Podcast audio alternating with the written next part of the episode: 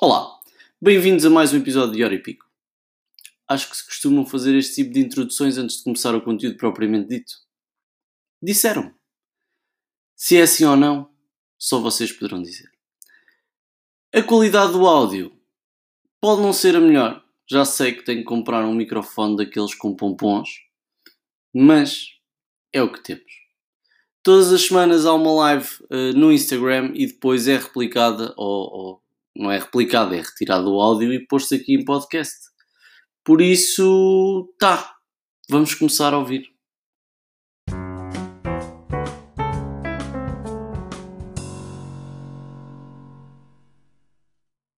Bem, malta, uh, para quem nos está a ouvir, já sabem que nós fazemos isto todas as quintas-feiras. Supostamente live, as lives ficariam disponíveis em vídeo, mas cheguei à conclusão que ninguém vai ver um vídeo de uma hora e tal no Instagram. A live ainda vem o vídeo se calhar já não. Então passámos para podcast, ok? Portanto, mais tarde será disponível em podcast. Um, hoje temos o Luís connosco. Uh, portanto, questões já sabem, podem ir colocando, podem ir participando. Um, e vamos falar essencialmente também dos projetos dele, de quem é o Luís e quais são os seus projetos, e um, um pouco da felicidade e outros uh, valores que são tão importantes na, nas nossas vidas. E se calhar, pronto, nós temos sempre um guião, mas é relativo, ok? As coisas vão avançando e nós vamos vendo como é, como é que se desenvolve. Não quer dizer que tenhamos que seguir à risca. Fala-nos um bocadinho de ti, Luís, e obrigado, antes de mais, também por teres aceito o meu convite e por estares aqui hoje. O, eu que preciso agradecer, João, essa, essa oportunidade, porque todas as oportunidades para a gente falar de amor e de paz devem ser aproveitadas. Então, quando chega um convite como esse, eu digo sim, porque é uma chance da gente falar de coisas boas, falar de felicidade, falar de consciência, falar sobre o papel de cada um de nós na, na, na sociedade, em casa, na família, no trabalho, né, em todos os lugares. Então, muito obrigado por, essa, por esse convite, muito obrigado por essa oportunidade de estar aqui com vocês, é, Brasil e Portugal, ouvindo, ouvindo essa conversa que eu tenho certeza que vai ser muito bacana. Eu não sei se você perguntou alguma coisa, é porque eu não podia deixar de te agradecer, viu, João? Nada, não tens nada, nada a agradecer. Eu é que agradeço imenso a tua presença. Um, Luís, no fundo era para falares um bocadinho de ti. Qual é que é o teu percurso? Quem é o Luís? Meu amigo, olha, é, eu, vou, eu vou dizer para todos vocês. Eu sou um aprendiz do amor. Estou aprendendo a amar. Estou desconstruindo em mim o egoísmo, o mau humor, o pessimismo é, e todas as formas de preconceito com o ser humano. Estou nessa caminhada há, há exatos 10 anos, 10 anos nessa caminhada de autodescoberta para encontrar o meu melhor e poder compartilhar com a, com a, com a humanidade. Meu nome é Luiz, é, Luiz Gabriel, eu sou o fundador de um movimento, de um movimento global chamado Pontinho de Luz, Rede Mundial de Gentileza Pontinho de Luz. É um nome comprido, é um nome grande, mas todos nós somos grãos de areia, somos voluntários do amor e aprendemos a todos os em todos os dias a ressignificar nossos problemas, a ressignificar nossas dúvidas, é, e atuarmos para transformar. O nosso movimento, o João, é um movimento que promove uma cultura de paz, sugere a você, a sua família, a, é, é uma sociedade pacífica onde as pessoas se respeitem, se tolerem, é, se amem. Então, o nosso objetivo é fazer o amor ser despertado na sociedade. Temos muito trabalho, viu? É muito trabalhoso, muito trabalhoso, mas, mas crescemos todos os dias porque, por mais que as pessoas duvidem, o amor ele é contagiante. Ele é contagiante. Estar aqui com você, João, isso é amor. Você abrir esse espaço, isso é amor. É, e nunca, jamais interrompa alguém quando esse alguém estiver falando de amor. Nunca. Nunca. Meu amigo, eu falo bastante, viu? Se você Mas estás à vontade. Cortar, se você não me cortar, eu vou direto. Não corto, não corto, estás completamente à vontade. O, o palco é teu, como se costuma dizer. Um, e diz-me uma coisa, como é que, como, disseste começaste esse percurso há 10 anos, porquê há 10 anos? O que é que, se puderes falar sobre isso, se quiseres falar sobre isso, claro. Posso, posso. É, até pouco tempo, pouco tempo mesmo, era muito, era muito doloroso falar sobre a, a minha a renúncia a uma vida é, para escolher outra forma de viver.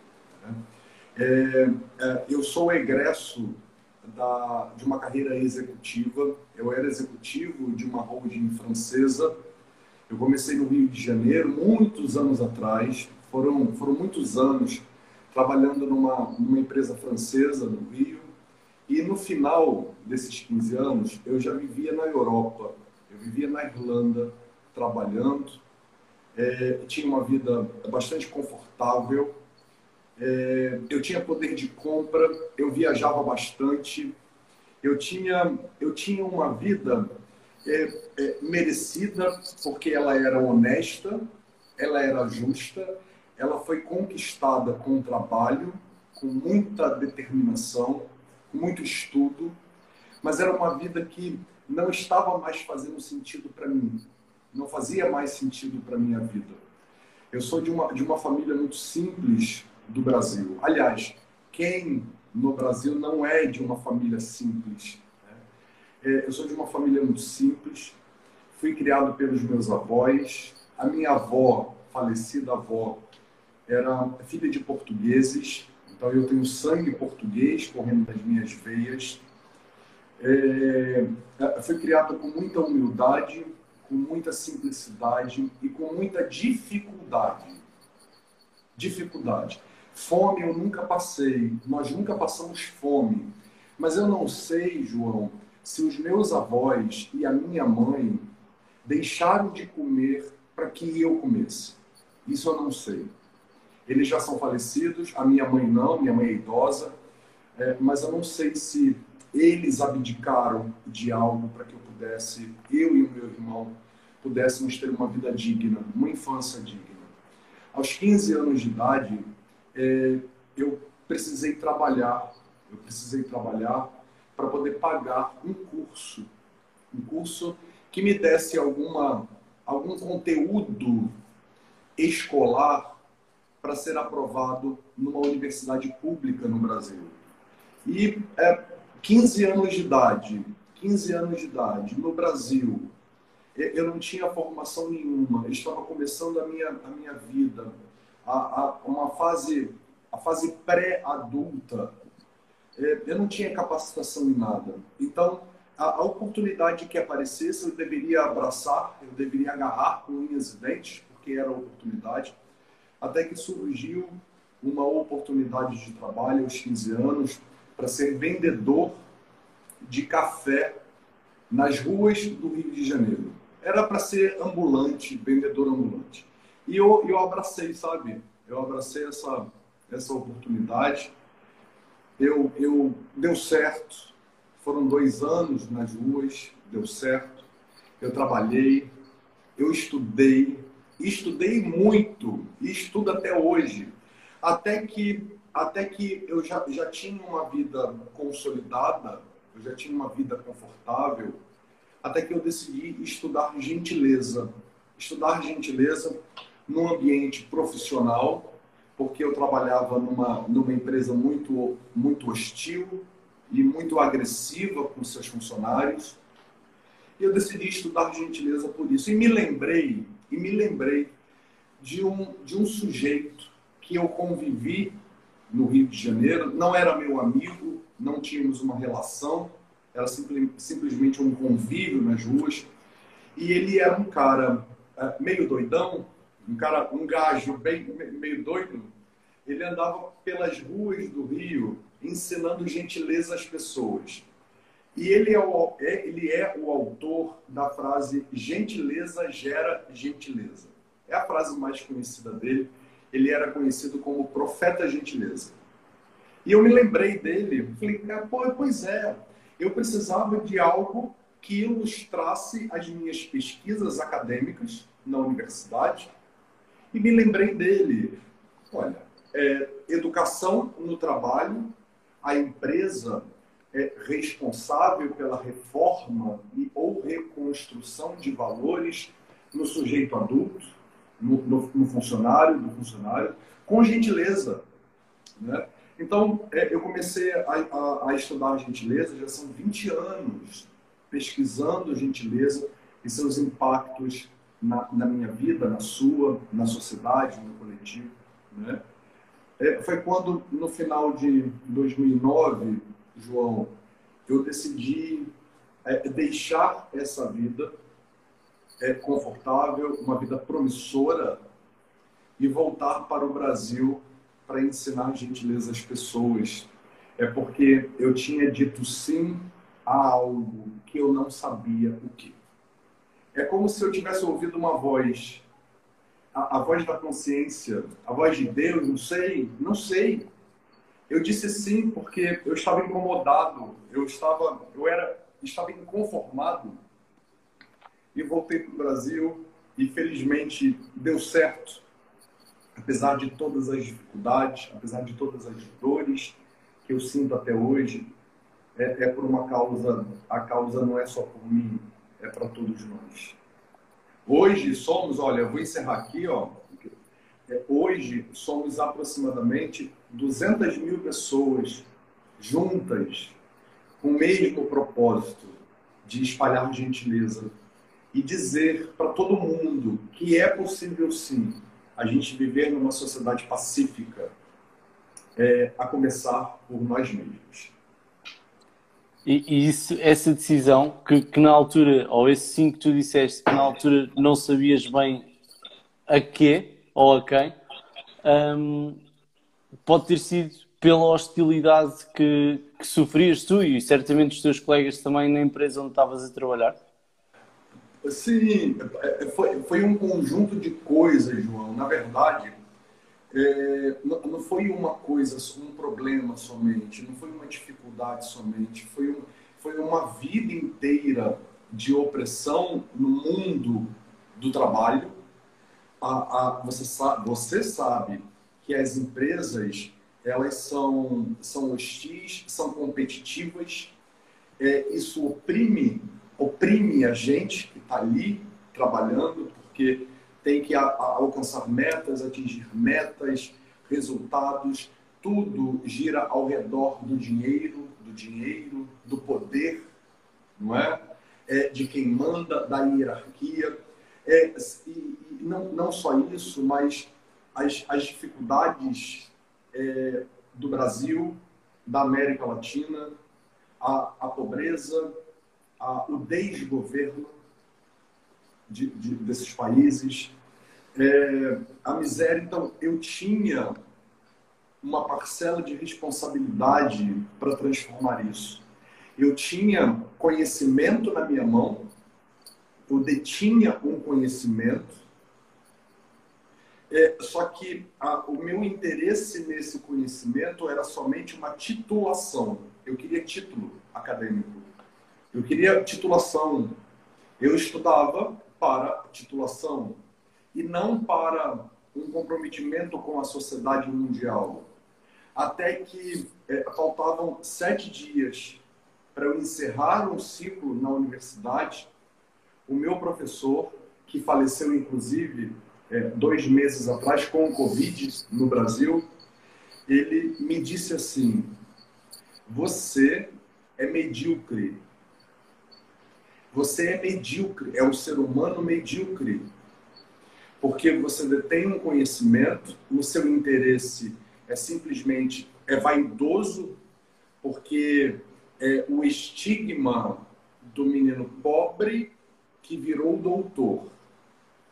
Você quer ostentar a titulação, o seu conhecimento, para justificar à sociedade né, é, que você deu certo. Que você deu certo pelos seus méritos, é, que você é batalhador, que você é decidido, determinado, simplesmente por vaidade e não por realmente interesse de transformar alguma coisa. É, isso, esse discurso, ele me, me machucou muito no sentido de eu realmente preciso fazer alguma coisa. Mas quando eu tomei a decisão, João, de deixar uma vida para começar outra, eu tomei porque era isso que tinha que ser feito, mas eu ainda não sentia, eu não sentia ainda essa responsabilidade. Eu fiz porque tinha que fazer, mas eu não entendi ainda. Entende? O meu coração ainda não havia despertado para isso. Até hoje, já são 10 anos, até hoje eu não sei se despertou. Por isso que eu digo, eu sou um aprendiz. Estou aprendendo todos os dias com a gentileza e seu poder de transformar. E, e a ideia inicial, ou seja, tu estavas na Europa, estavas bem, como disseste, tinhas uma carreira super promissora, uh, decidiste ir para o Brasil quase, digamos, do dia para a noite, não é? Um, foi uma decisão muito rápida, certo? Foi, foi uma decisão rápida, ela não foi instantânea. Ela durou, foram alguns dias, algumas semanas, na verdade, João, foram algumas semanas de, de, de reflexão, algumas semanas é, é, pesando é, tudo numa balança, os prós os contras, na, é, porque eu abriria mão, eu deixaria uma vida cada vez mais promissora, com perspectivas muito confortáveis, é, com poss possibilidades muito interessantes para minha vida e para minha família, para voltar ao Brasil com um ponto de interrogação muito grande, sem saber como seria.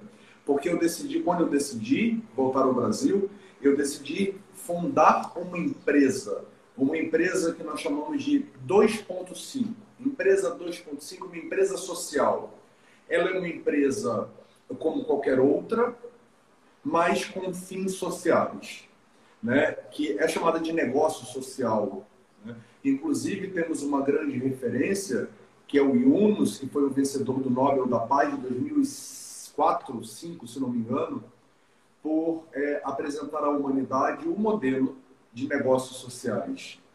Então, eu decidi voltar ao Brasil para fundar uma empresa social dedicada à capacitação de profissionais de empresas na arte da gentileza. Ou seja, vou treinar pessoas na arte da gentileza, porque é possível.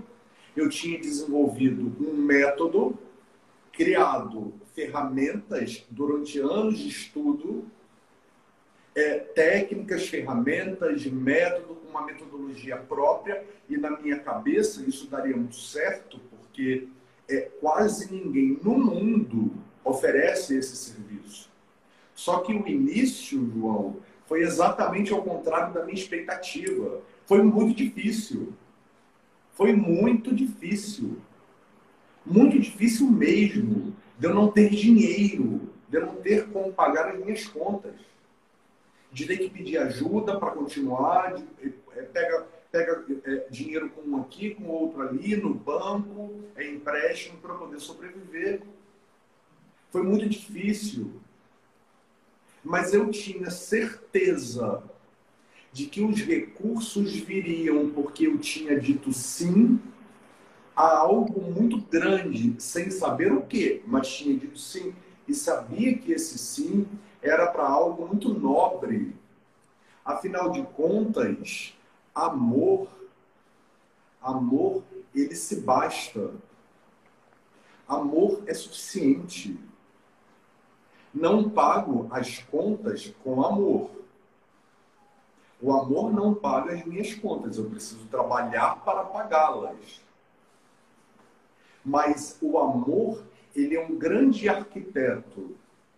Ele sempre dá o seu jeito de fazer a coisa acontecer. Sempre. E já são, já são, na verdade, já são 11 anos. 11 anos, não são 10, não, são 11 anos dedicados a isso. E desse trabalho, desse trabalho, que nasceu a Rede Mundial de Gentileza Pontinho de Luz. Porque as pessoas, quando elas começaram a participar dos treinamentos, elas se juntavam em grupos para praticar gentileza nas ruas. E isso começou no final de 2010, no Rio de Janeiro e em São Paulo. As pessoas começaram a se juntar. E, e, e numa da, e, e, o primeiro grupo que foi formado no Rio de Janeiro, eles me chamaram, me convidaram pelo MSN. Você deve lembrar daquele mensagem que tinha. Me convidaram pelo MSN é, a participar de uma distribuição de abraços na praia de Copacabana, no Rio de Janeiro, num sábado, e eu achei aquilo muito curioso e falei assim: que legal, é, vou sim, eu vou. É, vocês são de alguma ONG?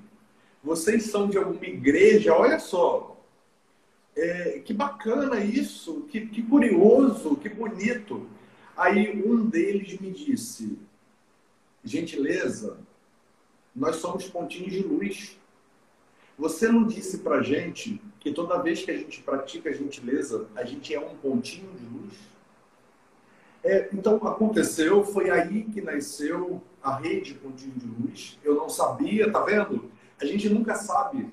Quando a gente diz sim a um propósito, a gente nunca sabe o que vem. Diz sim, confia vai vivendo dia após dia. Você tem algo muito bom aí em você, João, que você, que você pode e deve chamar de propósito. De propósito de vida, de missão. Não procura, não. Já está aí. O que de muito bom você tem para oferecer para o outro? Ah, eu sou muito bom ensinando inglês. Então ensina, esse, esse é o seu propósito. Se te faz feliz, se te faz bem, se te se te é, é, é, enobrece, esse é o propósito. Ah, mas eu descobri, eu descobri que não é mais ser professor de inglês. Eu descobri que agora eu vou cortar cabelos. Bacana, mudou o propósito, não tem problema nenhum. É, é, é necessário acabar com essa ditadura, tirania de que as pessoas precisam definir um propósito de vida a qualquer custo. Hoje, hoje o meu propósito é transmitir essa mensagem para Portugal. É o propósito de hoje. É simples assim. O seu propósito pode ser daqui a pouco você você jantar com a sua esposa e ali vai ser bom demais. Ali vocês vão comungar do amor, da companhia um do outro. Então, sem essa tirania. Então, tinha nascido a rede Pontinho de Luz e eu não sabia. Logo depois aconteceu em São Paulo a mesma coisa, só que quando aconteceu em São Paulo, dias depois, eles já tinham preparado camisa, sabe, uniforme, escrito Pontinho de Luz. É, o amor, ele é orgânico ele viraliza. Né? Ele é orgânico, ele viraliza, João. Transporta a reciprocidade, não é? Hã? Nós damos, nós quando damos gostamos, gostamos de dar, não é? Portanto, é, é aquela sensação de, de, de gratidão, no fundo. E reciprocidade. Um, e, e então, dentro do pontinho de luz, eu não sei se pronto, percebi exato que, que, é, que é uma comunidade uh, e que o objetivo é nós uh, darmos aquilo que queremos e que temos para dar, não é? Um, mas como é que como é que a comunidade se começou a, a propagar cada vez mais e quem e como é que pode fazer parte da, da comunidade, em que é que consiste, se tem eventos uh, regulares?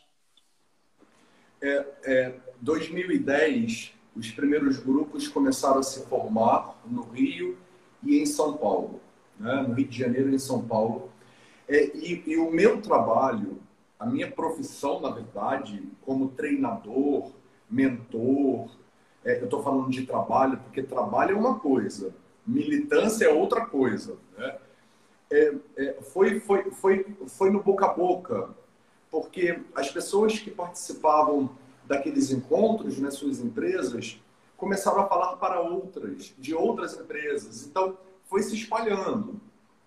É, e eu comecei a viajar pelo Brasil, é, ministrando palestras, fazendo é, conferências em congressos, é, sendo contratado por outras empresas em outras cidades do Brasil, como Salvador, Brasília, Goiânia, Recife, Curitiba, eu, eu, e Rio e São Paulo e, e, foram absorvendo cada vez mais, que são os dois principais mercados do Brasil, Rio e São Paulo. Mas eu comecei a viajar. Eu fui para o norte do Brasil, para Manaus, para o Pará, é, o Nordeste, Rio São Paulo o tempo todo. É, e por onde eu passava, a semente da gentileza ia sendo, ia sendo plantada.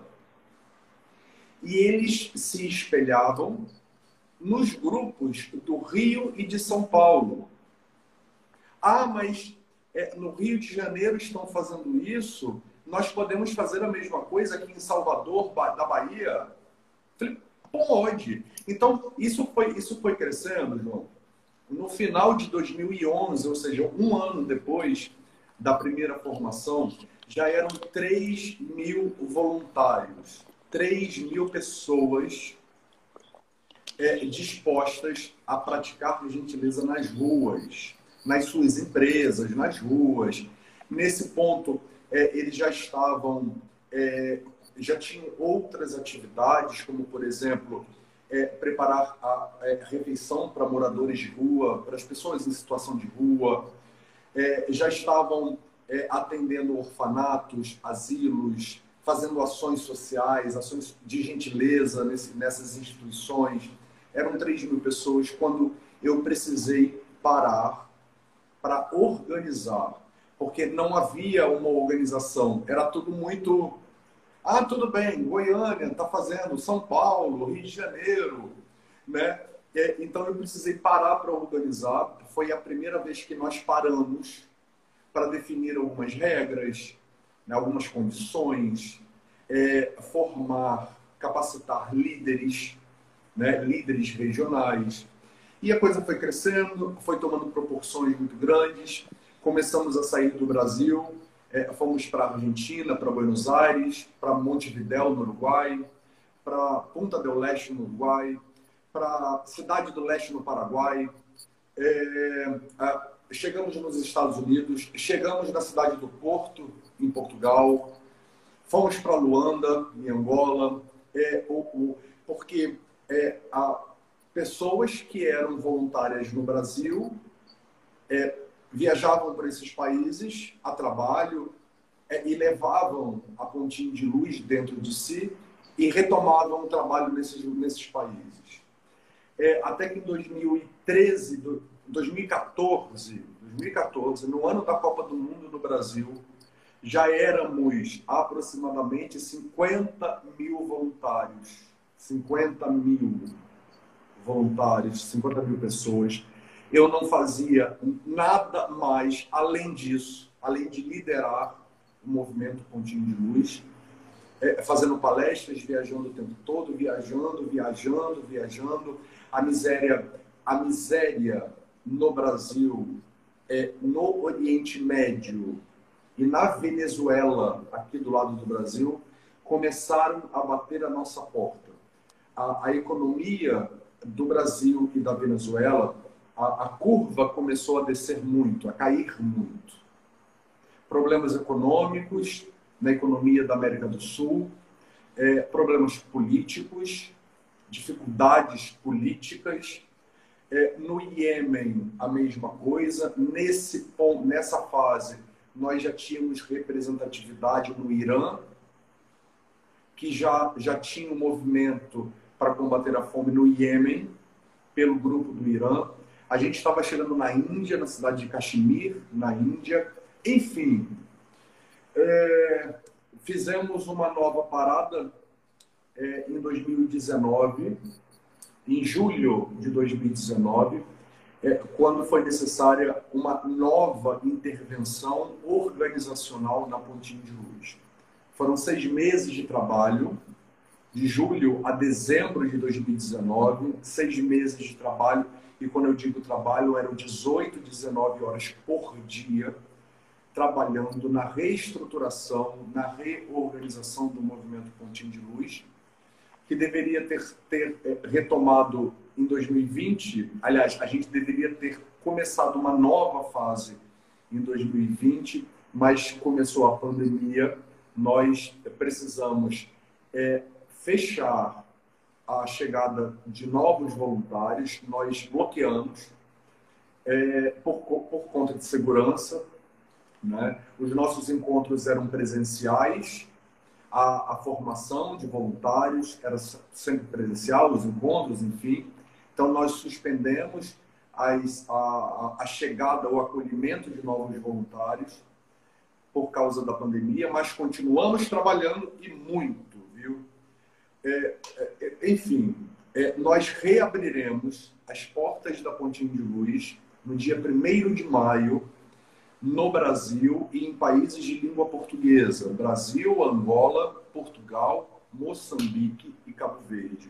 Então, nós reabriremos a adesão a partir do dia 1 de maio, agora, para novos voluntários. Já estamos preparados para recebê-los de forma virtual, de forma digital, ainda por questões de segurança.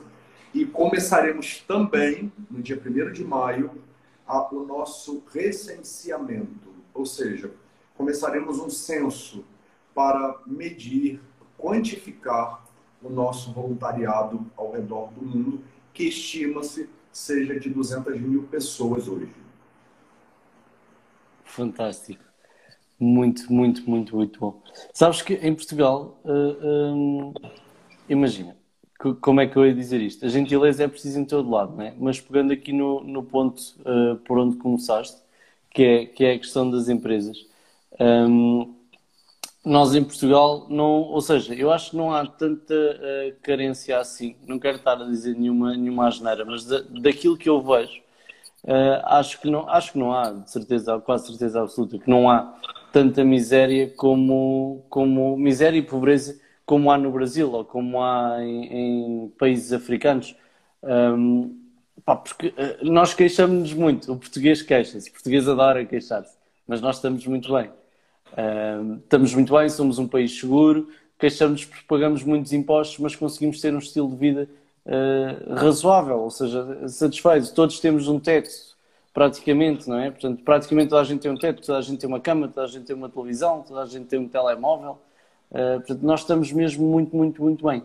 Um, aquilo que eu sinto e da experiência que, que tenho tido e das pessoas que, que, com quem tenho partilhado algumas situações ao longo do, do meu percurso profissional uh, é que há precisamente uma hostilidade muito grande uh, dentro das empresas, principalmente quando estamos a falar de departamentos comerciais.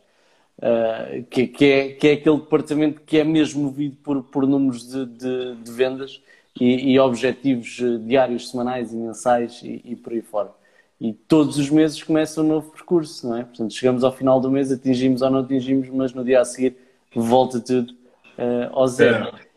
E, e, temos muitos departamentos, uh, uh, alguns que eu conheço de perto, que têm uma rotatividade, digamos, se estivermos a falar de um departamento de seis pessoas, no espaço de dois, três anos passam por lá 40. à vontade. Portanto, de que forma é que, ou que estratégias é que vocês utilizaram? Claro que se calhar são inúmeras e não conseguirás dizê-las todas, mas que estratégias é que vocês utilizaram e que podem passar até uh, às empresas uh, portuguesas e não só, obviamente, mas para diminuir esta hostilidade e trabalhar não só uh, a retenção dos clientes, claro que é bom, mas a retenção dos nossos colaboradores se calhar ainda é melhor, não é? Porque, porque sem eles também não, temos, não conseguimos atender os clientes, não conseguimos trazer vendas. Uh, e então, de que forma é que vocês um, promoveram essa, essa gentileza, não é? Uh, para que os trabalhadores trabalhem precisamente mais felizes e com gosto e consigamos ter ambientes harmoniosos nas empresas. Porque se não estivermos bem nas empresas, não estaremos bem em casa. Se não estivermos bem em casa, não estamos bem nas empresas. É verdade. Então, se calhar aqui tem que haver um equilíbrio, não é? é uh, mas de que forma é que podemos trabalhar isso? É. é primeira coisa, João, é, você como profissional, é, você provavelmente é treinado é, várias vezes ao ano. Então, você recebe treinamentos de, é, de vendas, técnicas de vendas, é, relacionamento interpessoal, como atender o cliente, além dos treinamentos técnicos, dos cursos técnicos, a, o sistema da empresa, é, a, a, uma nova, um, novo, um novo protocolo na, na sua área de atuação. Então, são temas técnicos, não é? Técnicos, é, mesmo aqueles que dizem respeito às relações, também são técnicos. Então, é, como abordar um cliente, como perceber a necessidade de um cliente é, num, num processo de vendas, como envolvê-lo, qual vocabulário você deve utilizar, é, como, como trabalhar em equipe, né, o team building né, ali, como liderar uma equipe, porém, nenhum, nenhuma capacitação promove o que tanto as empresas desejam, mas não sabem como fazer, que é a expansão de consciência. A expansão de consciência.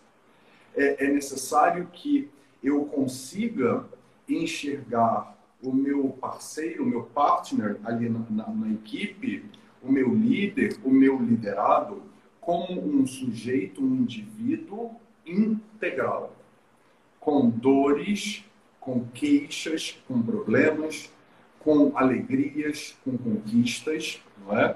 E a gentileza, qual é a, o pulo do gato na gente, da gentileza nas empresas?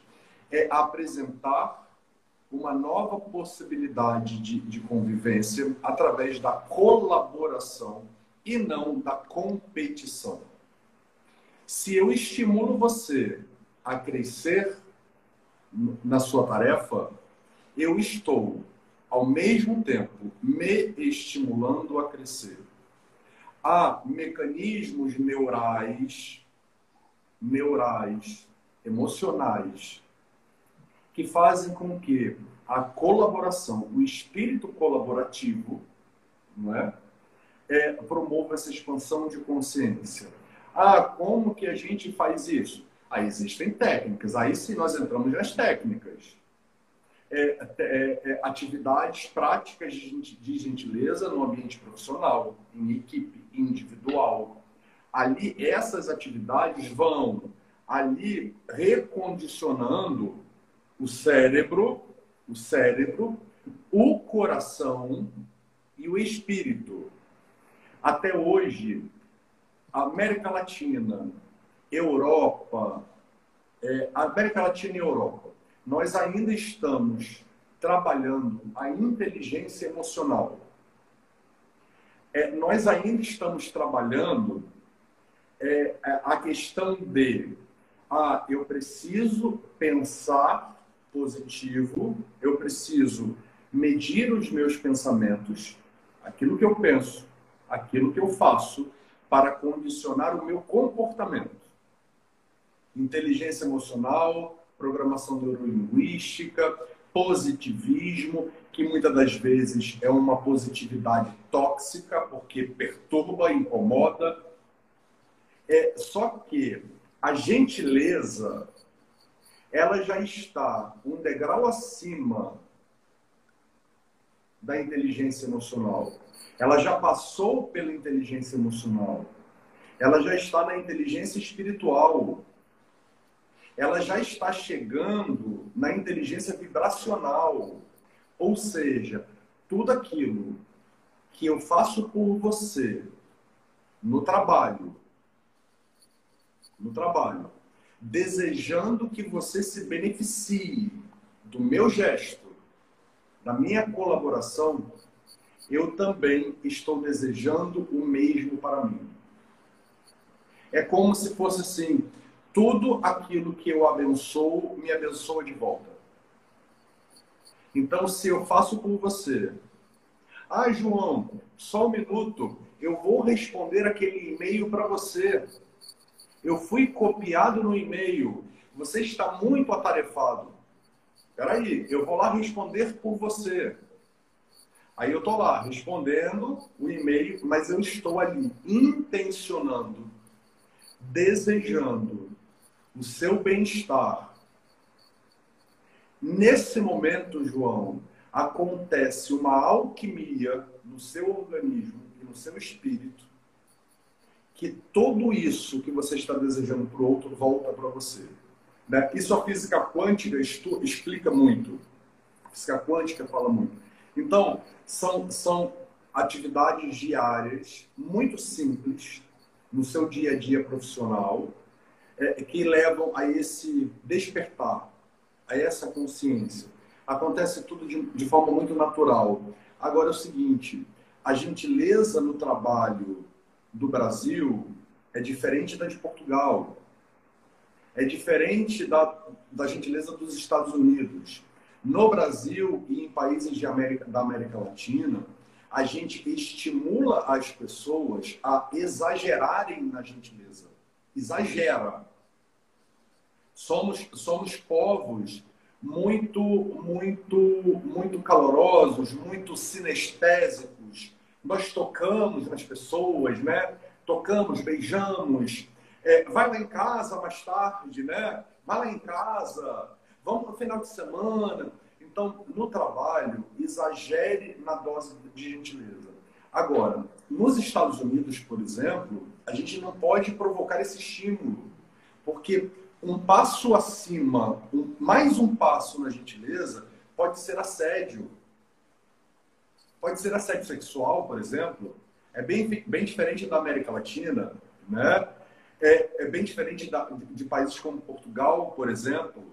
É, não exagere, mas existem formas no seu dia a dia ali para que você pratique gentileza, desejando o melhor para o outro e promovendo essa expansão de consciência. Estamos na fase, principalmente agora na pandemia, de, de inteligência espiritual. Esperamos um dia a gente chegar na inteligência vibracional, que é isso, na verdade, que a gentileza ela, ela, ela favorece, ela oferece, ela possibilita. E achas que, que, que esta questão da pandemia, ou seja, noutra altura, essa gentileza poderia ser praticada no mesmo espaço, não é? E, e pessoalmente. A questão da pandemia, estando todos maioritariamente em, em teletrabalho, juntos, mas separados, não é? Um, achas que veio promover e, e, e, unir mais alguns laços através de, de, de, da saudade que temos de estar com os nossos colegas de trabalho, uh, uh, daquelas brincadeiras, dos intervalos, de, tudo isso? Ou veio até afastar um bocado as pessoas para quando voltarem ao presencial poderá já não ser a mesma coisa? Que impacto é que achas que, que, que a pandemia terá neste, neste caso nas empresas, dessa forma? Uh, João, é, uma, existe, uma, existe uma, uma percepção muito técnica, é, provavelmente você tenha também a mesma opinião de que o teletrabalho é veio para ficar em muitas áreas, mesmo porque as empresas reduziram muito os custos de, de locação, por exemplo, de espaços, de andares, a manutenção de, de prédios, de salas comerciais, enfim, é tudo isso muito caro. Então, se adaptaram e acharam que é conveniente. Por que, que eu vou voltar a um modelo antigo se eu posso continuar nesse modelo é, de teletrabalho? Então, eu acredito que as empresas, elas, é, muitas, né, conte, permanecerão no teletrabalho por ser econômico, né, econômico e a gente não sabe também até quando os protocolos de segurança do, contra o Covid serão, serão, serão exigidos. Apesar da vacinação estar acontecendo no Brasil de forma muito lenta, né? apesar de estar acontecendo, é, vamos, vamos dizer assim, ah, a toda a humanidade está vacinada, mas o vírus ainda vai continuar circulando. É necessário ainda muito cuidado. Então a gente não sabe ainda por quanto tempo esses protocolos serão, serão exigidos, né, necessários. Então eu acho que o teletrabalho veio para ficar. A, a Pontinho de Luz, por exemplo, é, nesse modelo novo de, de, de, de trabalho, é, o digital, o virtual, eu tenho certeza absoluta que veio para ficar. Por quê? Porque hoje as reuniões da Pontinho de Luz, que até a pandemia eram presenciais e locais, ou seja, é, Rio de Janeiro se reunia somente com Rio de Janeiro, São Paulo se reunia só com São Paulo, Lisboa era só com Lisboa. É, ontem, por exemplo, nós fizemos uma reunião com representantes de vários países de língua portuguesa, todos juntos. Redesenhamos todo um programa para 2021 de cultura de paz é, com, com, com, representantes de, de vários países, Angola, Portugal, Moçambique, Brasil. Então, é, a, é, é, recurso esse que já existia antes da pandemia, mas não era adotado. Então, por que que eu vou me deslocar do Brasil para Portugal simplesmente para fazer uma reunião informativa de que um novo programa será lançado de cultura de paz? Eu faço isso aqui da minha casa, né? Eu faço isso da minha casa. Então, sim, é, essa questão e a questão humana, o, o João, eu ainda não tenho uma resposta. Eu não, não, não sei te dizer ainda como seremos depois da pandemia. Como seremos? O que eu sei é que estamos num processo de regeneração emocional, espiritual, é, individual e coletiva, mas eu não sei te dizer como ficaremos depois da pandemia. Sabes porquê? Porque eh, eu, e antes mais voltando aqui um bocado ao, ao assunto do teletrabalho, eu sou apologista e acredito no modelo híbrido. Uh, não tudo remoto, uh, ou seja, metade, metade. Ou seja, é haver aqui uma liberdade. Suponhamos, se, se, se uma pessoa tem filhos e precisa de levar os filhos à escola de manhã, se calhar não tem necessidade de ir à empresa de manhã, pode ir levar os filhos nas calmas e ficar a trabalhar em casa, almoça tranquilo e à tarde vai à empresa. Se não tiver necessidade de ir à empresa nesse dia, nem sequer precisa de ir, desde que faça o trabalho que, que, que está acordado e as pessoas são responsáveis para isso, não é? Um, mas acredito que também faz falta esse, esse ambiente presencial, uh, as relações humanas. E, e, às vezes falo com, com, com, alguns amigos a respeito desta questão da, da pandemia e, e, muitos me dizem, e eu também me acontece, nós às vezes cruzamos com alguém na rua e parece que já não sabemos bem socializar, não é? Uh, pá, que é que já, já voltamos ao princípio da nossa comunicação, que é o que é que eu vou fazer às mãos, vou cruzar os braços, vou encolher os ombros, o que é que eu vou dizer? Ficamos ali um bocado, um bocado parados, não é? Uh, e parece que houve, uma, por um lado, uma aproximação, porque, porque acabámos, através da tecnologia, uh, falar com pessoas que já não falávamos há, há, anos ou que não falaríamos, se calhar, se isto não tivesse acontecido, não é? é. Um, por outro lado, se calhar das pessoas mais próximas houve talvez um afastamento. Uh, não sei, acho que é como tu dizes, ainda há aqui um misto, um misto um bocado grande mas sinto que, que, que, de facto a, pandemia por um lado veio afastar um bocado essa, essa parte uh, mais uh, próxima, não é? Portanto, mais, até podemos chamar mais calorosa como, como tem do vosso lado do mundo uh, e que o nosso é relativamente mais frio, não é? Portanto, não, não, não somos tão chegados, não somos tão do toque. portanto, acho que, que a pandemia veio, veio não diria prejudicar, prejudicar é uma palavra forte, mas uh, se calhar promover um bocado esse afastamento. Mas, como disseste, só, só o tempo dirá. É. Um, epá, e no entretanto, uma coisa que, que nos passou também falar uh, foi que tu foste nomeado para o Prémio Nobel da Paz. Foi, foi, foi sim, foi sim. É, foi, foi, foi surpresa, foi surpresa. Eu acho que nenhum, nenhuma pessoa indicada é, espera um dia ser indicado ao Nobel da Paz. Nenhum espera. É, em 2000, a, a, primeira indicação foi em 2018 é, pela Fundação e Liderança é, de uma rede, Pontinho de Luz, é, de, global. Ou seja, não foi pelo programa de combate à fome, é, que nós já tínhamos no Brasil desde 2014, Brasil e Venezuela, não foi pelo programa de combate à fome, não foi pela promoção da gentileza, pela promoção de uma cultura de paz, nada disso. Foi pela fundação e pela liderança, ou seja, é, por juntar tanta gente né, ao redor do mundo e cuidar delas, e cuidar delas para a promoção da paz. Essa a indicação de 2018, ela foi feita pela Ordem dos Advogados do Brasil do Rio de Janeiro é, eles sugeriram para o Instituto Nobel, enfim, veio a indicação.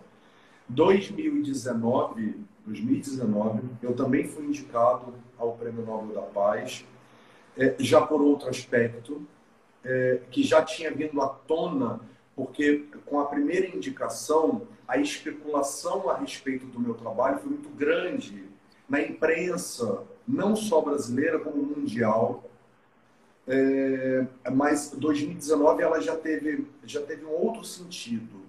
Foi pela promoção do diálogo entre crime organizado e governo oficial no Brasil.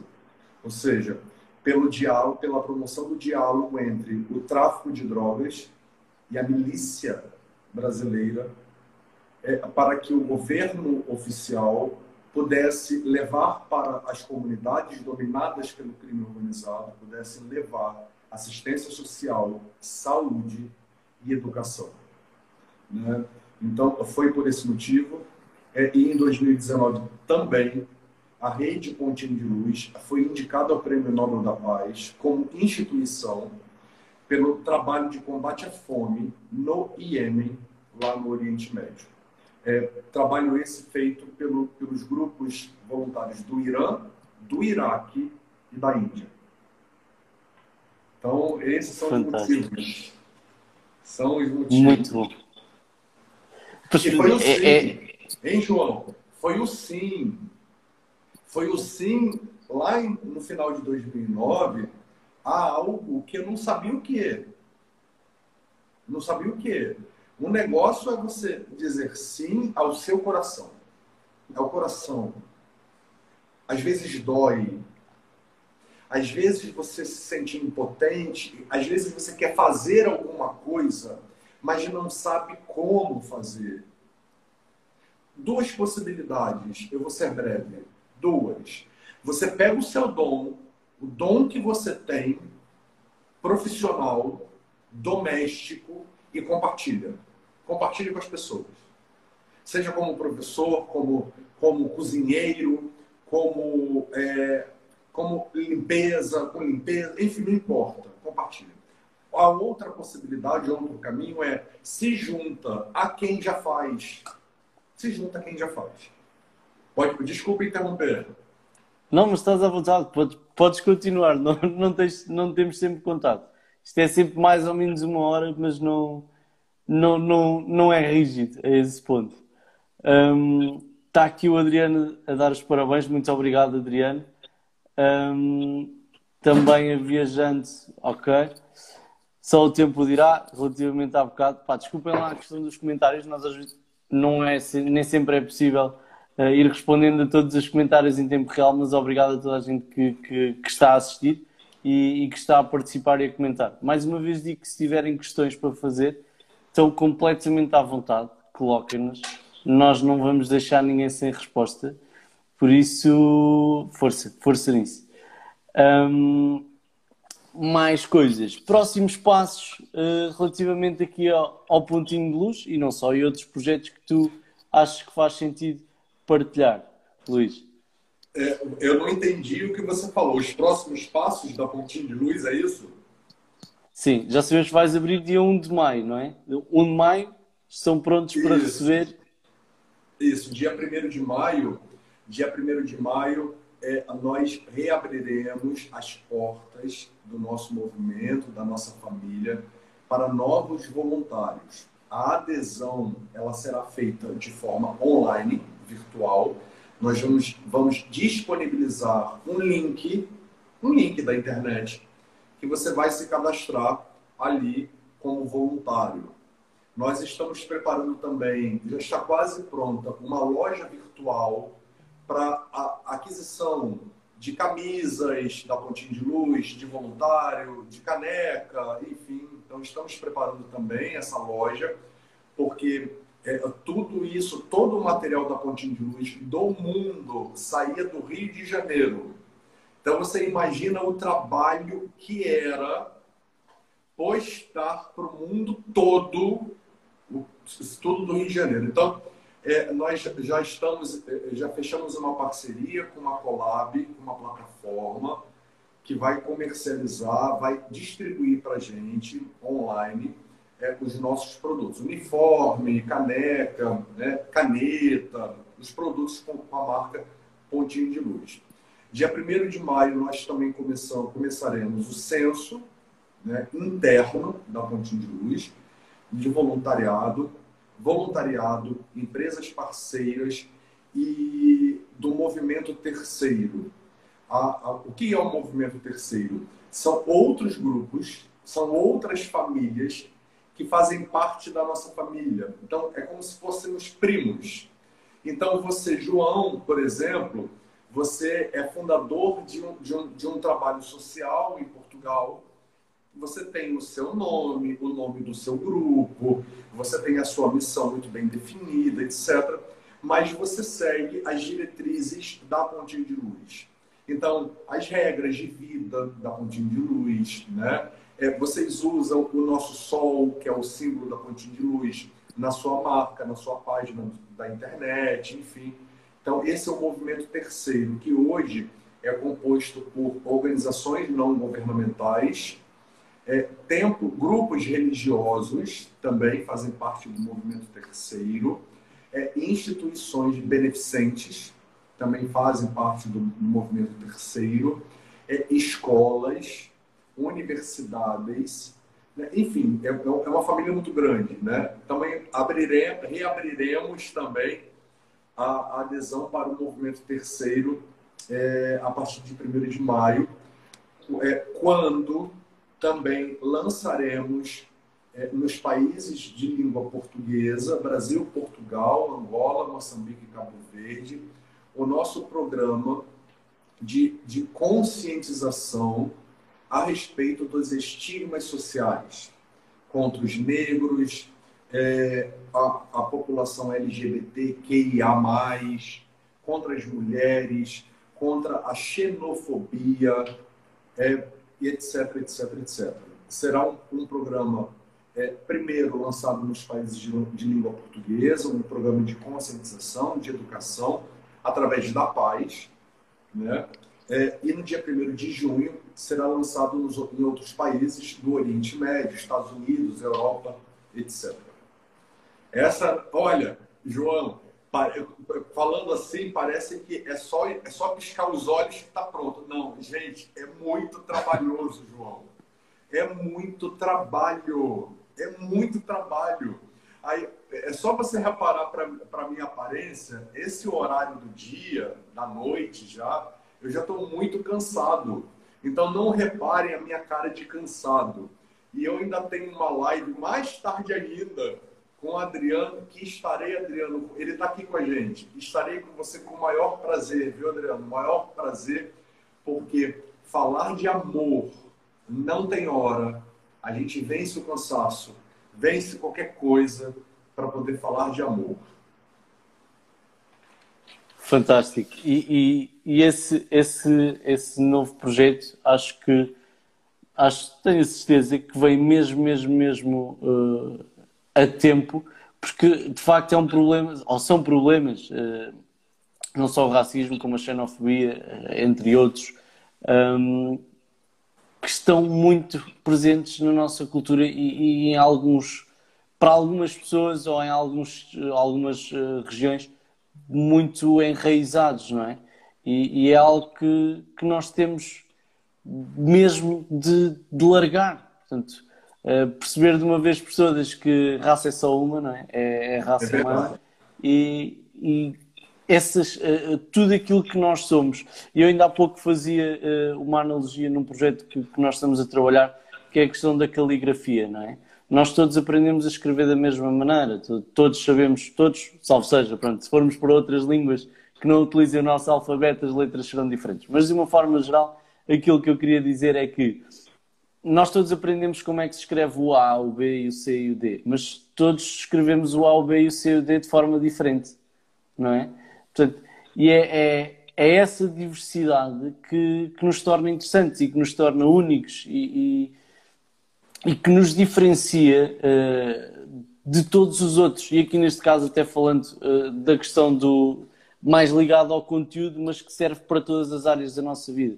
Quando nós estamos a criar conteúdo para, para, para uma empresa, para uma marca, seja de que tipo for, o fator diferenciador uh, vamos ser nós mesmos somos nós que estamos a dar a cara, nós somos únicos, não é? Uh, a nossa pessoa, não há mais ninguém igual a nós. Uh, e acho que de uma vez por todas temos que trabalhar para que as próximas gerações façam melhor do que as anteriores, percebendo que todos somos iguais, ou todos somos diferentes e todos somos iguais, não é? Aquela frase quase clichê, mas que, que, que na minha opinião funciona na, na perfeição. e acho, acho fantástico essa iniciativa e espero que, que, que, chegue a Portugal em força também, porque bem precisamos, mais do que manifestações uh, uh, rígidas e, e, às vezes um tanto violentas, precisamos uh, sim de projetos como o teu e trabalhar, de trabalhar a, a, nossa gentileza e reciprocidade e gratidão para uns com os outros e, e, não ir sair para a rua com, com tochas na mão, salve seja. Não, é verdade. É verdade. Olha, um, um, um ato de gentileza ele pode mudar o rumo de uma guerra. Se pode, se um simples gesto de gentileza pode mudar, interromper uma guerra, imagina a sua vida. Imagina a sua vida. postei hoje no Instagram, no meu Instagram, falando justamente sobre isso. Se um ato, um simples ato, pode interromper uma guerra, imagina o seu dia a dia, a sua vida, a sua casa, o seu trabalho. Né? É, a gente só precisa ter coragem para ser o primeiro, João. Porque se não há ninguém gentil na empresa que você trabalha, seja você o primeiro. Se não tem ninguém gentil na sua família, seja você o primeiro.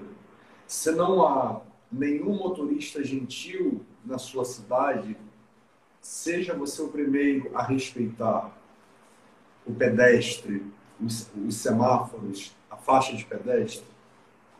É, seja você o primeiro, porque há grandes revoluções do mundo, as grandes revoluções de paz do mundo começaram com a iniciativa de somente uma pessoa somente uma pessoa. Né? Então, seja você o primeiro a promover essa revolução na sua vida, em casa, no trabalho. Né? É, trabalhamos para a expansão de consciência, né? para expandir, para, de uma vez por todas, a humanidade entenda, entenda o que é respeito, através da gentileza porque vivemos mesmo melhor com, com, com nós próprios, não é? Um, eu posso, posso dizer, eu falei um bocadinho sobre isso quando, quando te mandei mensagem uh, e acho que até fiz uma analogia, uh, uma, não é uma analogia, fiz uma comparação, uh, no fundo, com daquilo que eu era antes e aquilo que eu sou hoje, relativamente ao trânsito, que é aquele sítio estressante onde todos nós reclamamos, reclamamos com toda a gente, não é? epá, eu era aquela pessoa que, para já, nunca foi muito fácil para mim criar empatia. Portanto, é, é um processo que tem, tem vindo a ser trabalhado ao longo dos anos. E depois, no trânsito, eu era aquela pessoa que ralhava com tudo e com todos. E enervava-me e reclamava se não faziam pisca, se passavam mal, se, seja o que for. E hoje uh, sou aquele tipo chato que deixa passar sete carros. e então estou ali descansado uh, enquanto não passar toda a gente. Opa, para mim está tudo bem. Também não estou, nunca, estou, nunca vou com grande pressa, porque vou sempre preparado, por isso está tudo tranquilo.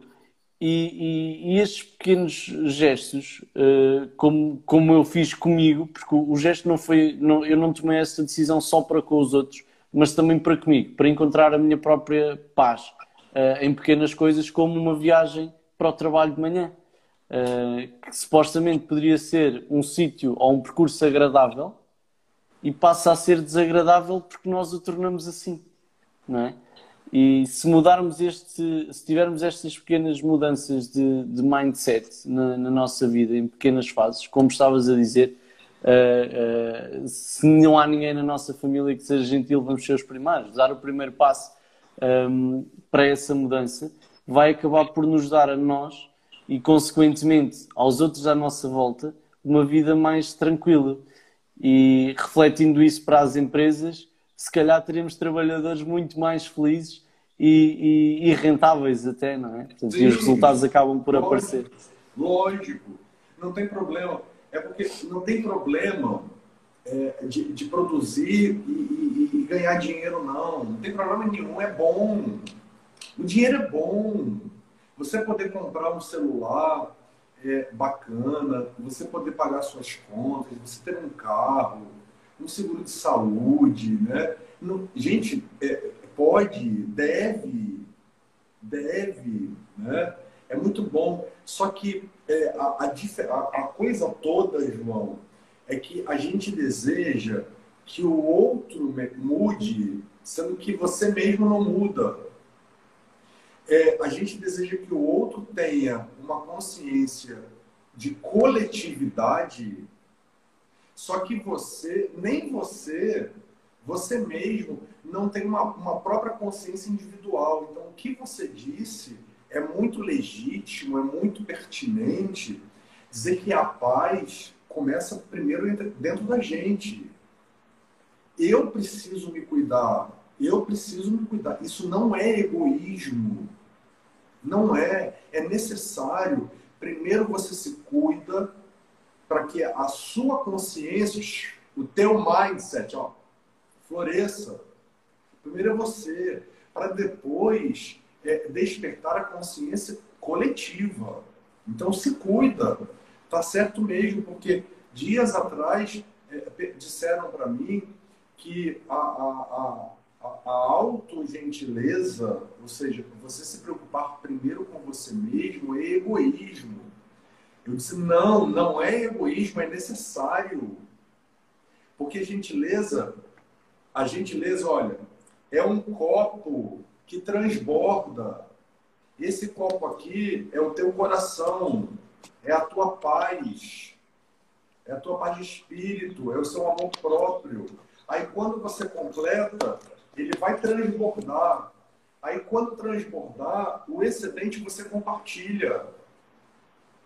Aí você vai compartilhar. Porque senão ele não vai encher de novo. Não vai. Porque paz, paz de espírito, é, quando, quando ela enche aqui o copo e transborda, se você não, não compartilhar, não vai encher de novo, só vai esvaziando. Porque ela vai esvaziando. Então, se você não compartilhar o excedente, não, não enche de novo. Então, porque somos distribuidores de amor e não acumuladores. A gente distribui. É, como que eu distribuo o amor?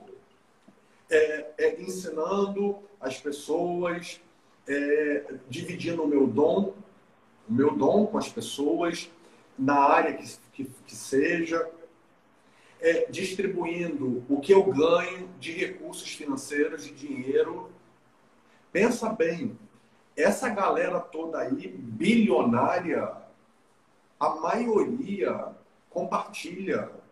A maioria compartilha. Você pega os grandes líderes é, corporativos mundiais, todos eles falam, citam a importância de compartilhar o que tem, de dividir o que tem, de investir no social, na, na, na, na vida emocional, na saúde emocional e espiritual das equipes, dos funcionários, ajudar. Não existe empresa rica em comunidade pobre. Não existe. Se você acha que a tua empresa é rica numa comunidade, comunidade pobre, num país pobre, você está enganado. A tua empresa também é pobre.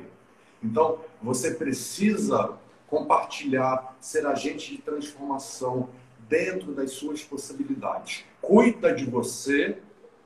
Quando transbordar, você compartilha. Por favor, se cuide.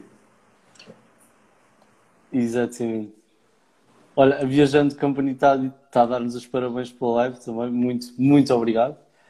Um, Luís, já estamos aqui com uma hora e um quarto. Não é problemático, nunca é. Uh, a conversa é sempre boa. Vou-te perguntar é se tens mais alguma coisa que queiras partilhar. Já partilhámos mais ou menos os teus canais, mas se calhar podes partilhar os canais de forma resumida, para onde é que podemos aceder à Pontinho de Luz um, e aos seus projetos e acompanhar os seus projetos. É, ô, ô João, é, a gente pode, depois você vai me chamar no, no Instagram, para a gente combinar mais um encontro. Eu gostaria muito de continuar conversando claro que sim. com você num outro dia, na semana que vem, na outra semana. É muito importante essa conexão do Brasil com Portugal. Muito importante. Somos irmãos. Então, depois me chame, por favor, para a gente conversar a respeito disso, de, uma nova, de um novo encontro, para a gente dar continuidade. É, eu, eu, não claro vou poder sim. continuar, eu vou explicar por quê. Porque daqui a pouco eu tenho live, mais uma live com, com a sim, sim, sim, sim. do interior do estado de São Paulo. Então, é por isso que é necessário que a gente insere. Mas é, a, a, a, é, a minha vida, é, a minha porta está sempre aberta você, João, a sua família, a todo mundo que está aqui assistindo, todo mundo que vai ouvir depois no podcast. Se precisar de qualquer coisa, a minha mão está aqui. Eu estou disposto a segurar na sua mão. Me chama. Me chama. Manda uma mensagem para mim. Faz um sinal de fumaça, qualquer coisa. É, eu estou pronto para te ouvir. Eu estou pronto, estou pronto para te ajudar é, eu estou pronto para te dar carinho, todos vocês. É, e passem isso adiante. Passem isso adiante. Façam a mesma coisa com seus amigos. Ofereçam uma mão. Ofereçam ajuda. Ofereçam seu coração. Ofereçam um copo de água, um prato de comida, um pão. Ofereça a sua voz ofereça uma oração, seja um pontinho de luz, seja um pontinho de luz. Meu Instagram está de portas abertas, o Instagram da Pontinho de Luz também. É, no meu Instagram tem um link, é, tem um Twitter, mas é só, é só buscar lá, Senhor Gentileza que acha tudo, em todas as plataformas. Tá, João? Muito obrigado, meu amigo? Obrigado mesmo. Desejo paz para vocês. Eu é que agradeço imenso teres vindo e sem dúvida que vamos, vamos juntar-nos em breve novamente. Vamos, por favor. E eu desejo para, para, para o povo brasileiro, eu desejo otimismo, esperança. É, tudo isso que nós estamos vivendo no Brasil é, tem um propósito, não sei qual, mas há um propósito. Um dia vai acabar, um dia vai acabar. Então, meus irmãos brasileiros, tenham fé. Se a dor apertar, procura um amigo. Eu estou à disposição, pelo menos para te ouvir. É, Força Brasil, não desistam, não desistam. É, a esperança, a luz, uma hora a luz, ela chegará. Obrigado, João. Muito obrigado, Luís. E até breve. E boa live com o Adriano. Obrigado, meu amigo. Obrigado. Eu, eu, você um já abraço. vai eu saio? Eu, eu posso sair daqui? Sim, pode sair, tá? estás à vontade. Eu também já vou encerrar. Um abraço, meu amigo. Fica com Deus. Um abraço, muito obrigado Tchau. e até breve.